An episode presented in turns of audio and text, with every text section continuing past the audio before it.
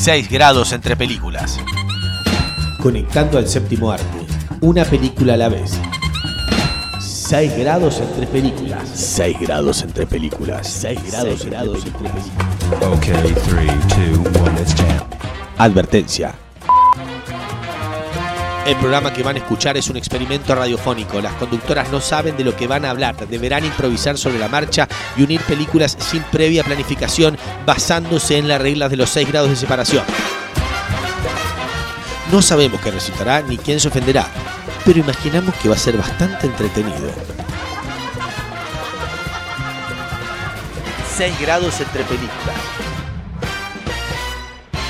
6 grados entre películas, conectando al séptimo arte una película a la vez.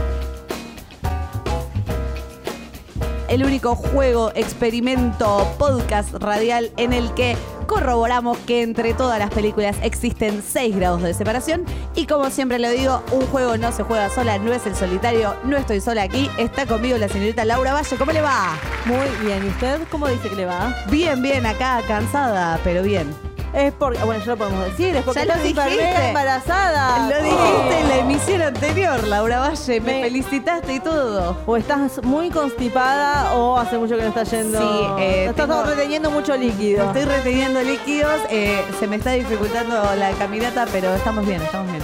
¿Te patea mucho? Hablemos de embarazo. Eh, ¿Es un podcast de embarazo esto? Eh, hay muchos embarazos en el cine. Eh, bueno, eh, igual nosotras aquí no estamos solas porque del otro lado del vidrio está el señor Martín Gallo. ¿Cómo le va, Martín Gallo? Aloha, ¿cómo andan? ¿Bien usted? Todo bien, todo por suerte. Bueno, nos alegramos mucho de que usted esté bien. Me, me alegro mucho de que ustedes se alegren mucho de que yo esté y me perdí. Y Bien. todos Bueno. nos alegramos. Está muy agitado, es un hombre muy ocupado. Es Muy un hombre ocupado, muy sí. ocupado, Muy ocupado. Martín Gallo, así que por favor eh, aprovechemos para no molestarlo. Sí, no, por favor. Me En busca este Julian Wage. Episodio número 17 en el que nos propusimos conectar las películas. Columbus, Yes. la película obviamente elegida por Laura Valle. Claramente yo no elegí Columbus. Con la película Gilda. Porque que- vos sos re Gilda, vos sos re cumbianchera mía, te gusta la cumbia. no, no es, no es por eso, no es por Ya eso. sé, te estoy cargando, como dijiste lo de Columbus. Pero eh, nada, es una, una película argentina. Siempre celebramos la incorporación del cine argentino en Siempre. este podcast porque eh, hemos tenido programas anteriores en los cuales se nos dificultaba meter el cine argentino. Pero lo conseguimos, la metimos siempre, ¿eh? La metimos Siempre y funcionó. Funcionó, funcionó. Y como ella eligió Columbus, ella va a empezar a hablarles de por qué eligió Columbus y qué cuernos es Columbus. Laura Valle.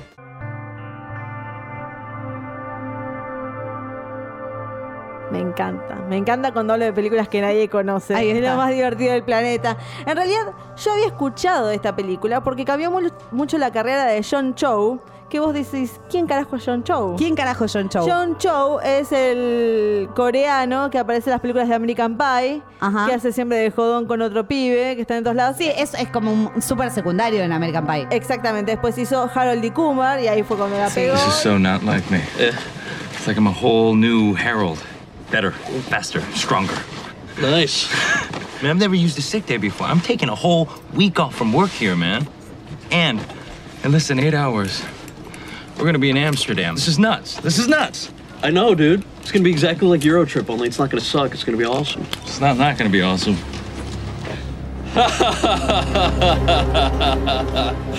Ah! Después aparece como un personaje recurrente en varias comedias. Es un hombre de comedia. Y yo siempre lo vi como un pibe, na- nada. Y acá le cambió la carrera porque ahora está tomando papeles serios. Ahora está haciendo un Don Juan prácticamente. Porque No, ¿en con- serio? En esta película, ¿viste cómo te cambia la perspectiva de alguien cuando lo ves con otra mirada? Ajá. ¿Te Esto pasa- calentó el, el coreano? Me parece un coreano muy lindo. Yo no tengo ningún problema en decir que hay muchos. Eh, hongkonés, me gusta Tony Leung, por Mm, ejemplo. sí. Yo no tengo ningún problema. No soy racista como vos. sos. No, no, Yo voy al barrio chino y me recaliento. Así Bueno. que no tengo ningún problema en decirlo. Hay muchos que están muy buenos. Pero este no es el tema de lo bueno que está John Cho, sino de lo buena que está esta película. Que en realidad, debo decir. Cuando, bueno, yo me había enterado que esta película existía, dije, tengo que verla porque todo el mundo habla tan bien de, la, de esta historia. Vi el tráiler, me llamó la atención. Me llamó la atención que este es eh, una ópera prima, pues a mí me encantan las óperas primas que la pegan, eh, dirigida por Kogonada, ¿Es un coreano también? es un coreano también, eh, cuya vida coreana tiene mucho que ver con esta historia, que es muy conocida en el ambiente cinéfilo de Estados Unidos porque hace muchos ensayos de video, está en Vimeo, donde habla de sus eh, directores favoritos, entre ellos Wes Anderson, el resto no me acuerdo, pero bueno. Pero me- lo queremos me- por eso, Lo retuve eso. por Wes Anderson, dije, está. eso tenemos en común. Bueno, y él estuvo con esta idea de, bueno, yo me la paso haciendo ensayos de películas, debería ser una película. Y sí. se le puso en mente eh, esta idea cuando fue a Columbus, Ohio, que es, al parecer, la meca de la arquitectura en Estados Unidos, donde el arte moderno. Y se le ocurrió como esta historia de, de los padres, los hijos y los padres y cómo los retienen de formas diferentes, porque esta es una historia simple, donde el personaje de John Cho, Jin, tiene que volver eh, a donde nació, porque su padre, eh, bueno, no sé dónde nació, dónde se crió, donde su padre eh, tuvo un ataque, tuvo un problema, una CB se podría decir, Sí. y él, que tiene su vida en Corea, se dedica a traducir libros, tiene que volver para cuidarlo mientras él está en coma. Saw you at the hospital. Are you from here? Yeah. You like it here? I'm really interested in architecture. I hear this town is quite the mecca.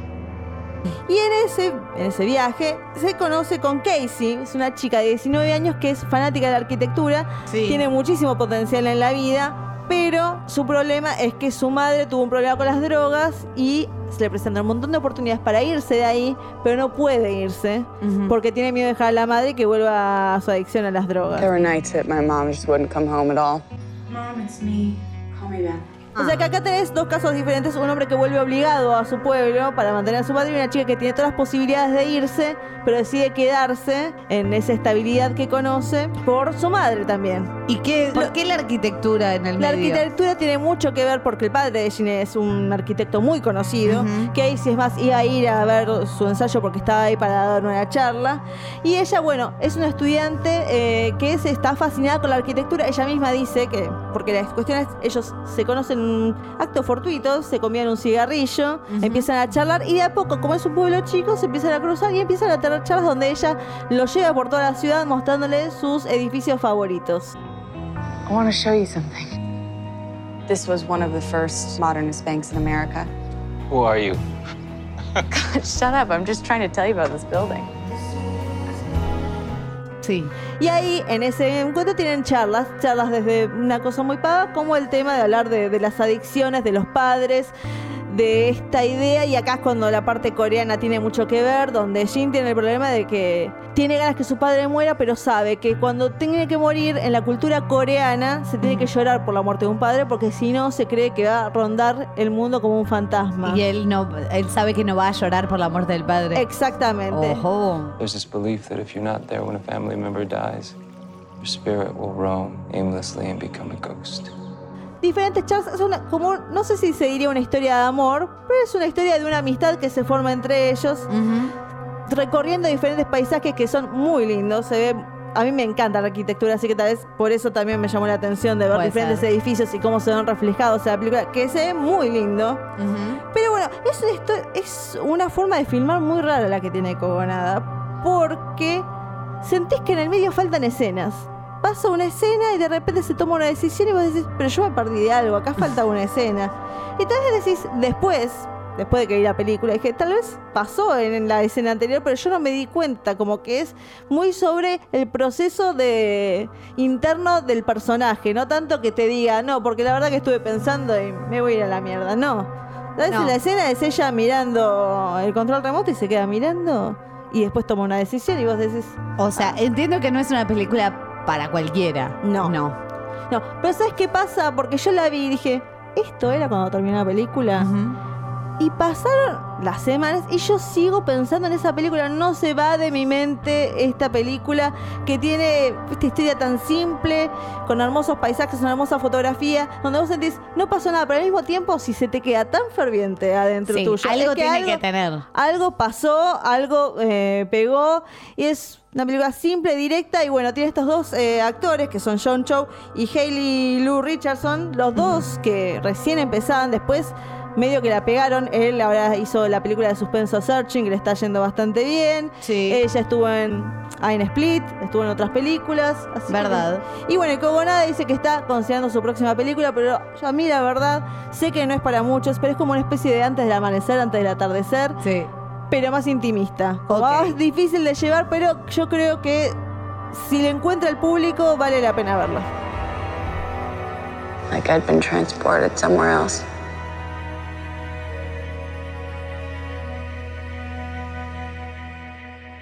Perfecto, eso es Columbus y es un camino difícil el que abriste con esta película. Una película eh, con actores poco conocidos que te podría llevar al mundo de American Pie, al mundo de Harold y Kumar, pero no, porque vos hablaste de arquitectura, hablaste de un arquitecto y yo empecé a pensar para correrme un poco de este tipo de películas tan intimistas en películas en las que el protagonista sea un arquitecto. Ah, me gustó, me gustó. Entonces se me ocurrió una que casi arruina la carrera del comediante más grande que nos regaló los años 90 y la película se titula eh, The Cable Guy.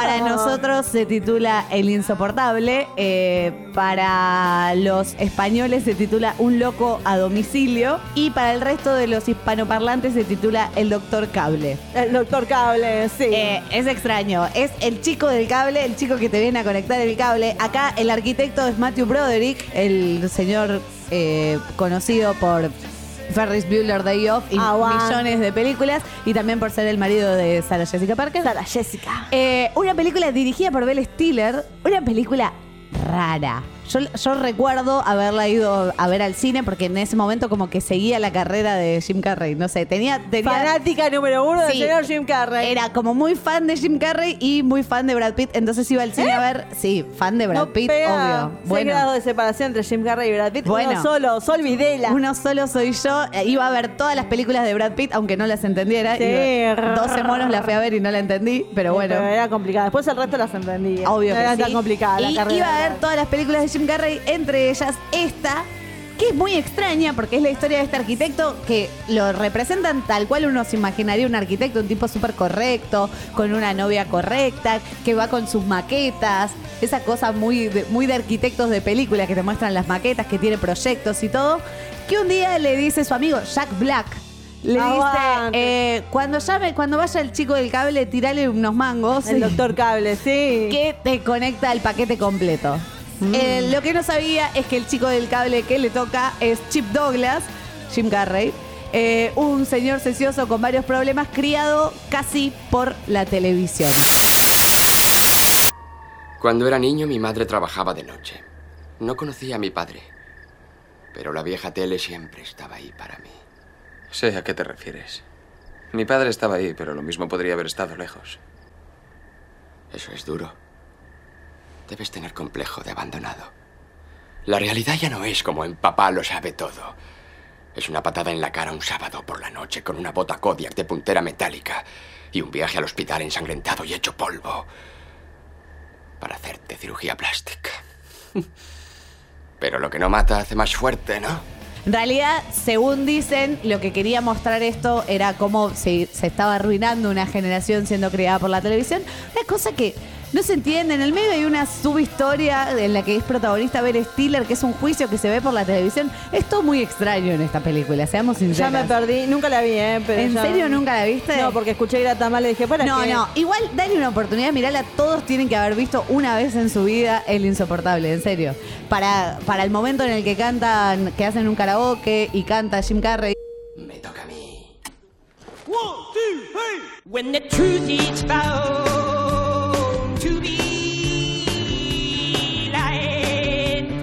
and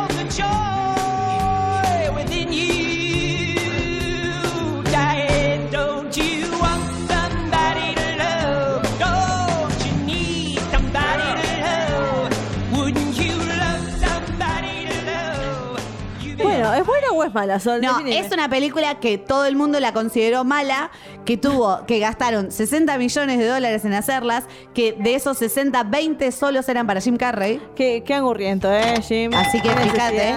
eh, y que casi arruina su propia carrera.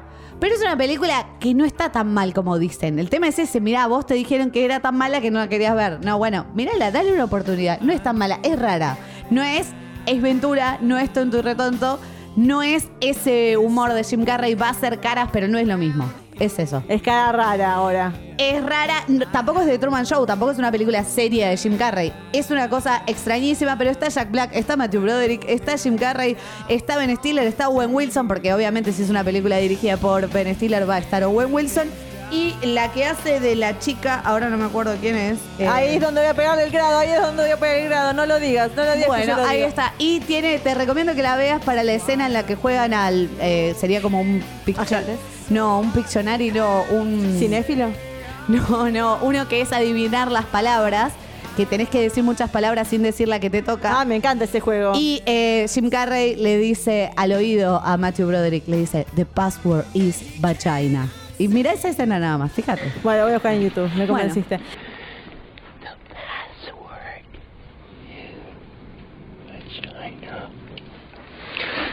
I really don't want to play this game. Ay, come on, Steven. Eh, bueno, voy a agarrar eh, de la mujer que no te ocurriste. No, te No me acordé el nombre. Ay, por favor, cómo estoy. Eh, y la historia de amor que hay detrás de The Cable Guy, que tal vez no mucha gente sabe, pero Leslie Mann, que hace la novia de Matthew Broderick, está. estaba soltera en ese momento. Y uno de los productores de The Cable Guy es el Ajá. señor Judd Apatow. Sí, el marido de Leslie Mann. Exactamente, que se enamoraron en tremenda película. en esta película En se esta enamoraron. película empezaron Guau, a salir en ¡Qué este- dato, Laura Valle! Ah, tomá, en tu cara, no te la veías venir. No, ni en pedo. And I remember looking over at him while we were driving to the basketball game, and I thought, oh, this is a nice person, and oh, this is the person I should be with. And, and that's when, but that was the moment. And then, um, I don't want to embarrass the kids, but then we made love. Me puedo agarrar. Hay dos conexiones posibles. Ah. Bueno, hay dos películas de las que quiero hablar. Ah, bueno, una puede. una. No, no, pero quiero si no la hablamos antes. Una Ah. es em, ligeramente embarazada. Sí, ya lo hablamos. Ya lo hablamos. Bueno, voy a agarrar de Funny People. Ahí está. Ahí está. Voy a agarrar de Funny People, que creo que fue la última colaboración entre Judd Apatow y Leslie Mann. No, perdón, hicieron This is 40, que esa fue la que la culminó porque era tan mala. Bueno, no voy a hablar de ese tema. No. Funny People es una película protagonizada por tu mejor amigo en el mundo, el señor Adam Sandler. Ay, por Dios. ¿Cómo ¿Qué voy a llegar a Gilda con esto, por favor? que hace de un comediante que está muy basada en la, en la carrera de Adam Sandler por sí, se burla mucho de las películas que hizo como Hombre Sireno y demás, eh, que se entera que tiene una enfermedad casi terminal Sí.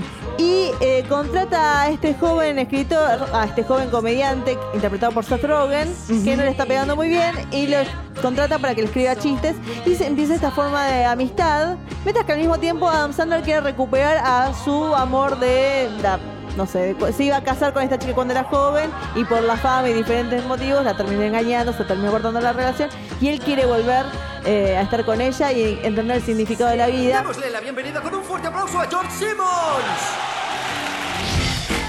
Los rollos de una noche son duros. Yo no soy un as en la cama, así que al final tengo que decir. Normalmente soy mucho mejor. Con las novias es distinto. Terminas y sueltas. Bueno, ya está. Eso, eso es lo que hago yo. Voy a contarte algo y no quiero que te pongas en plan histérico. Me muero.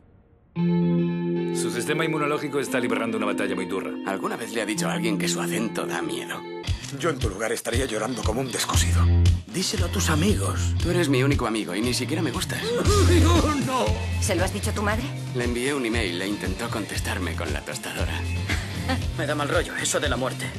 Pero la vuelta que le buscó Yada Pato a la típica historia de me voy a morir, eh, ¿qué voy a hacer de mí? Es el aspecto del mundo de la comedia, pero también la idea de que a mitad de la película, y esto no es ningún spoiler, ya deberían todos saberlo, se, se cura, se cura Adam Sandler. ¿Y qué hace uno cuando ¿Por qué no matan a Adam Sandler de una vez por todas? La puta Ay, madre. Sol, cuánto odio retenido, por favor. Bueno, Le odio. ¿Qué hace uno cuando se entera que no se va a morir No quiero que se haga ilusiones, pero puede que lo hayamos vencido. ¡Bien! Tranquilo, anda, adelante.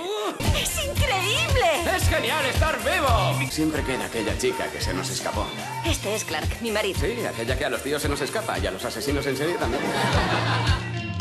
¿Qué hace con esa sensación de me estoy por morir? Pero de- me iba a morir. Me iba a morir. Bueno, esta película a mí me gusta, pero tiene un problema. Yo cuando conozco a Yada Pato en persona se lo voy a decir por- sobre esta y is Me 40. parece que es, es muy pronto que lo vas a conocer. Yo creo que sí. El problema con Funny People es que son dos películas en una. Ajá. La primera parte es la historia de este comediante con su, no sé, protegido y las enseñanzas que le puede dar del mundo de la comedia y sobre la enfermedad. Y la segunda parte es quiero recuperar a mi novia porque tengo esta idea de que con ella fui feliz, cuando en realidad tal vez no somos tal para cual. Y bueno, y eso. Y es, eso es Funny People, una película que está muy buena, tiene muy buenos chistes. No es lo mejorcito Adam de Sandler Apatow. hace de Adam Sandler. Adam Sandler tiene escenas. Yo sé que a vos te cuesta mucho No, es que pero Adam siempre lo Sandler- veo igual a ese hombre. Porque elegís ver las películas que vos querés ver, no ves.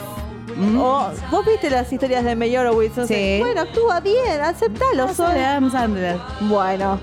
Y como Jim Carrey hace de Jim Carrey, acabamos de hablar de él. Así que, Bueno, yo voy a defenderlo y voy a defender a Funny People, que aunque no es lo mejorcito de Apato, es una muy buena película. La segunda mitad la pueden saltear. Bueno. Pero está bien. Y eh, hablando de Adam Sandler, mirá lo que voy a hacer. Y si voy a hablar de. Voy a confesarme acá. Ay, Porque yo, yo lo odio a Adam Sandler, en serio. Sí, lo sabemos. Pero hay películas que las están dando y yo las dejo. Bueno, entonces, Sol, ¿quién te entiende? Tengo un problema. El embarazo te hace mal. Tengo un problema y hay una película muy mala. Muy mala. Y yo lo sé que es muy mala. eh, pero que la están pasando y yo la dejo, que es Luna de miel en familia. Y es Adam Sandler con Ah, la vi un montón de veces. Drew Barrymore en África. ¿Por qué todos vimos un montón de veces esta película? ¿Alguien me explica, por favor? ¿Por qué te quedas mirando? ¿Por qué te quedas mirando y decís, ah, mirá, así es África? Qué bueno que está, vamos todos a África. Es increíble. Porque esto es africano. Porque esto es África. Si todo el tiempo estoy pensando en ese. Es muy extraña la película porque Adam Sandler es un tipo que trabaja. Adam Sandler es Adam Sandler en esta película, eh, admitámoslo. Trabaja en una tienda de deportes, tiene tres hijas mujeres, es viudo. Y es bastante malo para relacionarse con mujeres. Tiene una cita tipo por Tinder, eh, una cita ciegas, en la que conoce a Drew Barrymore. La cita sale para el ojete. Drew Barrymore es una mujer separada, muy ordenada ella, muy insoportable, eh, con muchos tocs, que tiene dos hijos varones y por situaciones ridículas de la vida, porque ahí está lo que no se sostiene en toda la película, van a terminar los dos en un viaje a África, que era una luna de miel para el jefe de Adam Sandler y la amiga de Drew Barrymore que estaban en pareja y el jefe de Adam Sandler tenía cinco hijos. Oh, casualidad, dan las cuentas, son siete, vayan, vayan y vayan. Y no Un lo sabían. de guita Sí, tenía un- el tipo. le sobraba plata al señor Dick, que es el dueño de las tiendas de deportes en las que trabaja Adam Sandler. Hago lo mejor que puedo. ¿Trenzas de basura? Ah, no sé cómo. Eres horrible. Tengo dos hombres maravillosos en mi vida, Brendan y Tyler. ¡Esto está en llamas! Mira esto, África, sol, arena, safaris. Mis hijos darían lo que fuera por unas vacaciones así. No más citas para mí. Es tiempo y dinero que debería usar con mis hijas. ¿Hora del spring break?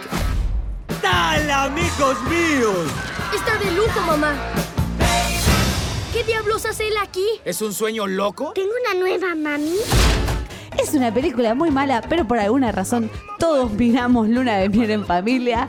Chicos, igual eso no es África, aclaremos. África no es así. Debe estar muy divertido si tenés un fangoto de guita, pero no creo que sea tan divertido si vamos en un viaje de mochileras a África. Tengo mucho miedo por mi vida. Bueno. si me voy al África. Pero nada, si quieren ver a- al negro de Old Spice que mueve las- las- los pectorales a- al ritmo de la música, When one person meets another, come together. Oh, they are blending.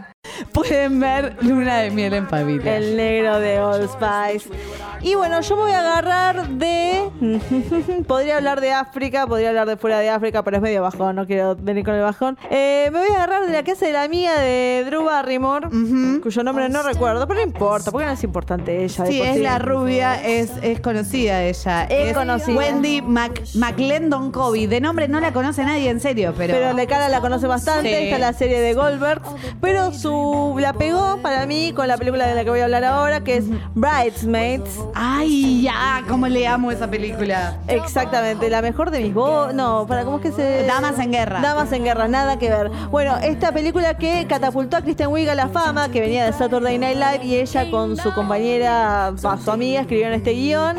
Ajá. Eh, La diri- escribió Kristen Wiig, no sabía. Sí, la dirigió Paul Feig, Sí. que eh, después hizo Cosas Fantasmas con mujeres. Eh, esta historia muy simple, que es una historia de amor, pero entre mujeres. Es una historia de amistad pura, Sí. porque Annie es una mujer que está pasando por una etapa muy complicada de su vida. Se quedó sin negocio, tiene un trabajo que odia. Vive con un pelado horrendo. Vive con Comparte casa con un chavo que es un tarado. con dos hermanos que son insoportables y tiene que tolerarlo. Nada, tiene una vida muy complicada y su mejor amiga, interpretada por Maya Rudolph, se va a casar, la tiene todo resuelto y consiguió una amiga que es lo más de lo más, una mujer con mucha elegancia, Sí. muy opulenta, muy correcta, todo lo opuesto a ella. Y le da el honor de ser dama de honor de su casamiento, pero ella no tiene, no sabe cómo hacerlo y de a poco, lentamente, se va a empezar a volver loca en esta competencia con Rose Byrne, Helen. Esta competencia con Helen. Are you coming over tonight? I have big news. Ooh, I'm engaged. What? Will you be my maid of honor? Of course. I don't know what I'm supposed to do. No, just whatever. Throw the bachelorette party. Yeah. In the shower and. Oh my god. Eh, bueno, peleas jugando al tenis, un viaje en avión que es muy Ay, es gracioso. la mejor parte de toda la película cuando ella se pone los anteojos y le dice, estamos en los 90 y yo no puedo parar de reírme como una tarada. Señora Iglesias, soy la señora Iglesias. I'm excited and I feel relaxed and I'm ready to party with the best of them. And I'm gonna go down to the river. On Wiedersehen, asshole. All right. Uh, why don't you go um? I'm gonna lay go take a down. nap. I'm tired. I'm gonna there you take a go. nap. I think it's a good idea. Catch you on the flip side, motherfuckers. This should be open because it's civil rights. This is the 90s. Right. It's not. You're, you're in the wrong decade. You are. Okay, I am. You are. Thank you. To your seat. Yes, I'm with him. I'm, uh, I'm Mrs. Iglesias. Uh, Mrs. Iglesias. Uh, no, you're not. You were just out here and you put sunglasses on. Out. But I don't want to. Sir, she can have my seat, okay? Everyone should experience first class at least once in their lives, and Annie shouldn't miss out just because she can't afford it. No, ma'am, I'm afraid that's not allowed. Help me, I'm poor. Bueno, un montón de escenas graciosas. Está Melissa McCarthy también, que ella fue la que realmente saltó a la hiper mega Sí. fama. Y después se quedó con Paul Feig haciendo los casa- las cazafantasmas. Sí, bueno, Kristen Wiig también, pero bueno, bueno, y también está eh, esta mujer que hace un papel pequeño, pero la verdad que la pe- o sea, todas las mujeres en esta película eh, hacen un papel importante, son divertidas todas, y creo que fue una de las primeras películas que tenía a un elenco de todas mujeres rompiéndola, y bueno, fue tan importante esta película que estuvo nominada al Oscar a Mejor Película. No se puede creer. ¿En serio? No lo Y sabía. Melissa McCarthy estuvo nominada a Mejor Actriz de Reparto. Bien, bien por Damas en Que es algo que es muy poco inusual en el mundo de Hollywood, que una comedia tenga eh, semejante. Sí, que esté nominada a Mejor Película es algo que nunca ocurre. Bueno, y así fue. Así que esa fue mi conexión. En Bueno, qué difícil todo esto. Hemos comenzado con Columbus, hemos pasado por The Cable Guy, El Insoportable, Funny People, Luna de Miel en Familia, Bridesmaid o Damas en Guerra. Y ahora, chachán, chachán, Chachán, la chachán. magia de tratar de conectar a las Damas en Guerra, Bridesmaids, con Gilda. Así que deme un momento, Gilda, no me arrepiento de este amor. Me arrepiento de este amor. Ay, jefe, Ay, jefe.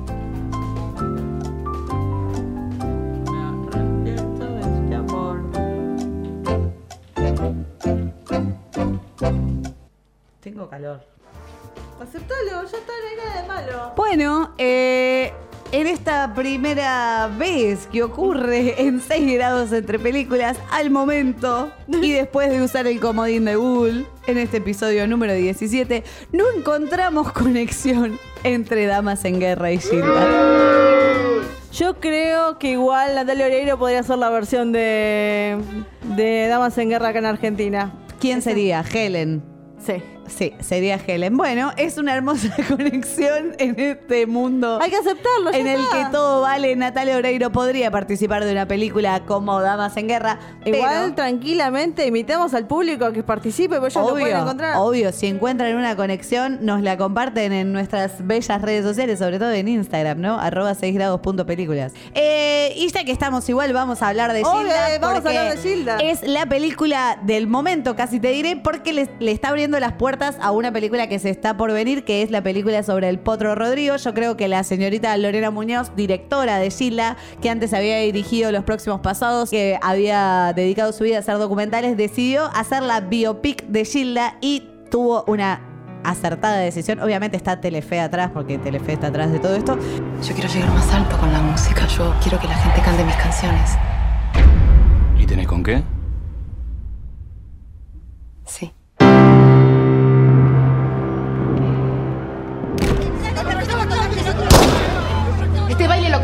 Nosotros. ¿Qué te hace la loquita? Te voy a meter tres tiros a vos. Amenazas, hijo de... Sobraba, ¿eh? ¿Cómo te llamas? Miriam. ¿Cómo vende? Le dicen Gil. Gin. Gil. No entiendo, nena. No, no. Gil.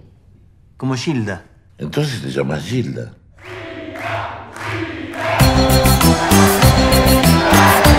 Yo soy Gilda.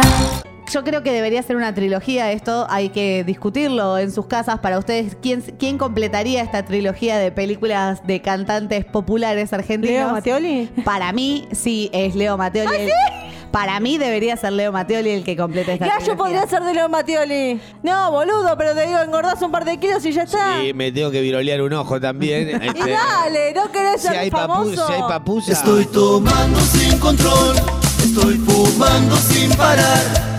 Nada me importa porque sé que esto pronto va a acabar. Para vos, ¿quién completa la trilogía Gilda, El Potro? ¿Quién sería la tercera película? que tengan que hacer ahora de cantantes populares. Sí. Y está difícil, pero me parece que mm, te puede ir más por, eh, por el innombrable. Voldemort.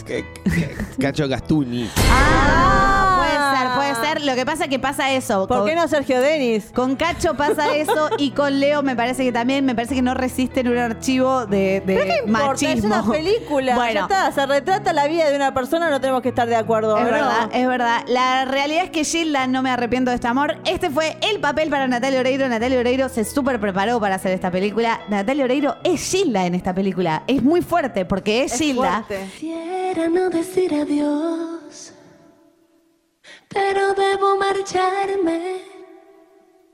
No llores, por favor, no llores, porque vas a matarme. No pienses que voy a dejarte, no es mi despedida, una pausa en nuestra vida, un silencio entre tú y yo. Recuérdame También se preparó cantando porque ella tenía que ponerle el aditivo de cantar. Creo que la del potro, el pibe que hace de, de Rodrigo Bueno no está cantando. Me parece que no, hay que chequearlo. Pero Natalia Oreiro lo hace muy bien. Realmente Gilda, yo no conocía mucho la historia de Gilda. Yo conocía sus canciones de bailarlas y nada más. Yo escuché el mito de que se murió, eh, la enterraron viva. No, bueno, y está también película. está todo el mito de que ella es sanadora y es como una santa. O sea, la gente la, la- la consideró una santa en vida también. Imagínate cuando murió la subieron como ahí arriba. En realidad, ella es Miriam Alejandra Bianchi, una maestra jardinera que, eh, que un día saltó como a, se metió en este mundo de la música tropical y popular difícil porque es un mundo de hombres manejado por hombres y por mafias. Eso lo vamos a ver en la película, lo vamos a ver al amigo de esta casa Cindy al Radio, el señor Rolly Serrano. La joven promesa Ángela Torres, que va a ser de Gilda de joven. Tiene un problema esta película. No la puedes dejar de ver porque las canciones las conoces y las vas a bailar. Y eso te va a seguir haciendo ver la película. Gilda no murió. No, no. Bueno, la vas a querer seguir viendo por eso, pero abre como dos subtramas. Una es la infancia de, de Miriam con su papá y otra es la relación de celos que tiene con su marido. Son es- dos subtramas que están ahí, que las abren, pero que no tienen demasiada explicación, que no las cierran. En realidad todos son como condimentos para llegar a lo que sabemos que va a pasar, que Gilda se va a morir, porque todos lo sabemos. Es una película de la que todos sabemos el final. Pero bueno, eh, era un desafío también cómo hacer interesante la vida de una maestra jardinera. Y Lorena Muñoz lo logró. Eh, Telefe pasó esta película y tuvo picos de rating de 19. ¿En serio? ¿La Te juro, la pasaron ayer, pero como esto es un podcast, la gente no sabe qué día fue ayer. No importa, Pero, todos los eh, días son ayer. Todos los días son ayer. Ay, qué Picos de sota. 18 puntos de rating. Bien, bien Así ahí. que bien por Sheila y bien por este camino que se abre para los músicos populares argentinos para ser reconocidos en películas y para contar biopics que para mí igual pecan un poco de localistas. No sé si estamos apuntando a que todo el mundo conozca a Sheila. No es como Selena. Viste que Selena la vimos Bueno, pero todos, Selena pero- yo tampoco la conocía, no nos hagamos tampoco. ¿no? Bueno, pero- No tires abajo a, a la pobre de Gilda. Yo ya pensé la historia de Piti Álvarez protagonizada por Rodrigo de la Serna. Creo que da. El otro día lo vi a Rodrigo. Perra. Bueno, eh, y con esa frase yo creo que llegamos al final de este episodio número 17, cuasi fallido, en el que conectamos. No, nunca he fallido, nunca he fallido. Conectamos la película Columbus con la película Gilda, pasamos por The Cable Guy, por Funny People, por Luna de Miel en Familia, por Bridesmaids para llegar a Gilda. Así que creo que esto es todo, Laura Valle. Ah, eso es todo. Bueno, La entonces... próxima película Leo Matelli protagonizada por Martín Gallo. Bueno, lo, Solo a- Leo. lo anotamos acá. Gracias Martín Gallo por bancar todo esto. Gracias Laura Valle por estar ahí. Sepan que entre las películas hay 6 grados de separación, a veces 5, a veces 4, pero entre nosotros hay solo uno. Adiós.